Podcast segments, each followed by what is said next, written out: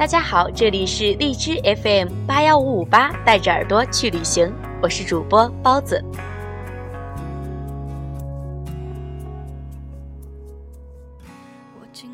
九四年，电影界诞生了很多经典之作，《阳光灿烂的日子》《活着》《低俗小说》等，都是极其经典的片子。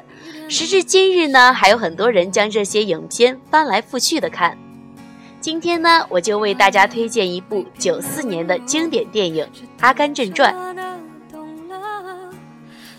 阿甘正传》当年和那么多出彩的片子同场竞技，却仍然一路高歌猛进，不仅一年时间里票房高居榜首，而且奥斯卡颁奖典礼上力压《肖申克的救赎》和《低俗小说》，压倒性的夺得六项奥斯卡金像奖，足以说明他在很多方面都具有明显的优势。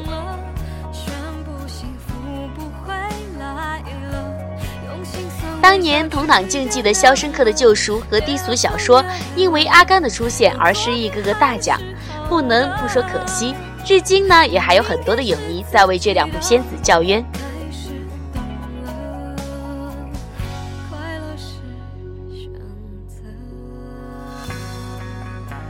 阿甘正传》天堂一样的感觉和《肖申克的救赎》近乎地狱的感觉。阿甘的高居票房和《肖申克的救赎》不温不火。阿甘的艺术商业完美结合和肖的艺术文艺气息独占一面，让奥斯卡选择了《阿甘正传》，这无可厚非。奥斯卡本来就不是威尼斯金狮、柏林金熊，他那尊小金人造型足够精致优美，吸引眼球，却难以扣住气质和艺术这两个词。所以，《阿甘正传》不是艺术的，却是精致的、经典的。《肖申克的救赎》不是吸引眼球的，却足够艺术和气质，足够震撼人心的。《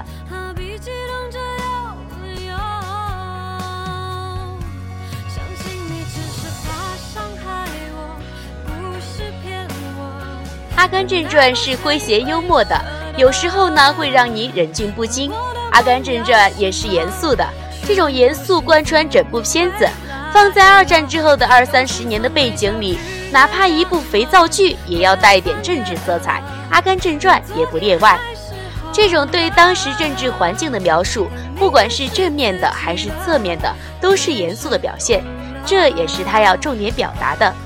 虽然表达的方式没有一本正经，而是稍微显得有点滑稽荒唐；虽然没有很全面仔细的概述，而是点到便过。但是却足以让我们在这几撇之中看到当时的政治环境，也可以很好的理解影片中各种人物的行为方式了。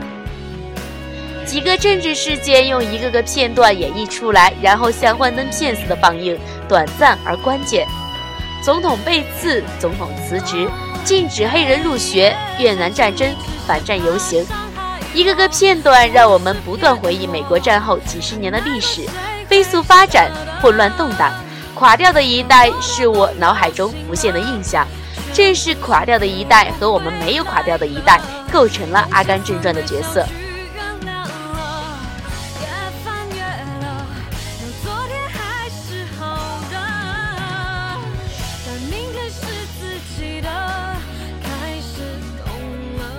战后，美国人民精神生活极度混乱，受困于战后的心灵创伤。加之当时杜鲁门主义和麦卡锡主义的盛行，打压国内进步力量，反共潮，国际上冷战，恐怖主义开始出现，人们终日惶惶不安。有些人消沉颓废，本是太平；有些人看不惯世道的虚伪荒唐，奋起反抗，和政府对着干。一切极端的生活方式都涌现出来，酗酒、群居、吸毒、滥交等都成为了一种现象。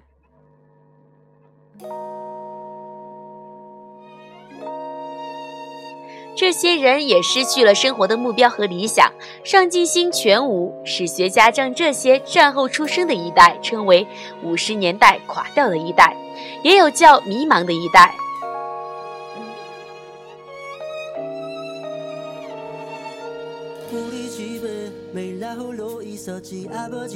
关于生活，关于爱情，关于选择，可以说的太多了。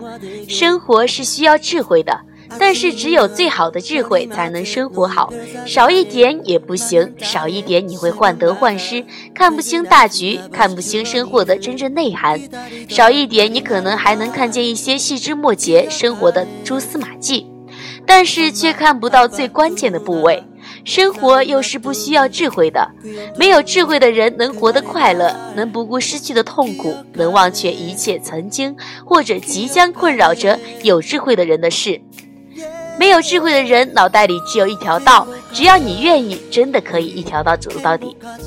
智者千虑必有一失，愚者不曾有千虑，人可易得。小波说过，智慧本身就是好的。有一天我们都会死去，追求智慧的道路还会有人在走着。死掉以后的事情我们看不到，但是在我们活着的时候，想到这件事情就很高兴。但是追求智慧的过程中，我们看不到尽头。什么是智慧的尽头呢？古希腊的先哲们穷极一生也没有追寻到答案，毕竟会困扰着无数的追求者的内心。没有足够的智慧，或许会在看不到希望的时候怀疑自己。悲天悯人，惶惶不可终日。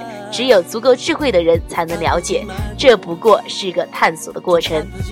或许你可以不用追求这种所谓的智慧，这样也不会有困惑可言了。我将这个追求智慧的过程看成是生活的过程，或许不太准确，但呢却是我的一些看法。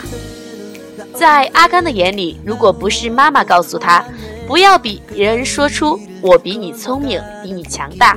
他或许不会知道有“聪明”这个词，他或许甚至不会在向珍妮求婚的时候黯然神伤地说出自己不够聪明的话，也不会在听到自己有儿子之后一脸的无奈、恐惧、战战兢兢地问道：“他足够聪明吗？”的语句。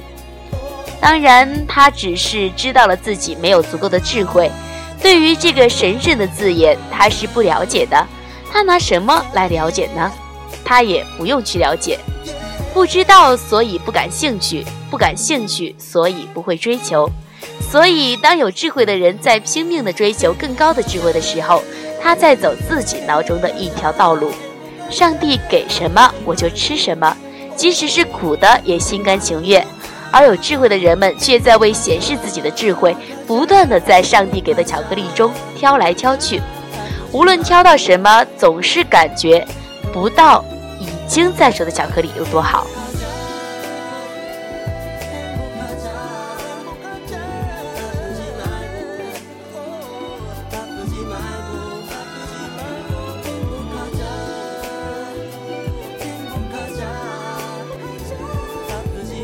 好了，本期节目就到这里了，感谢大家的收听，我们下期再会。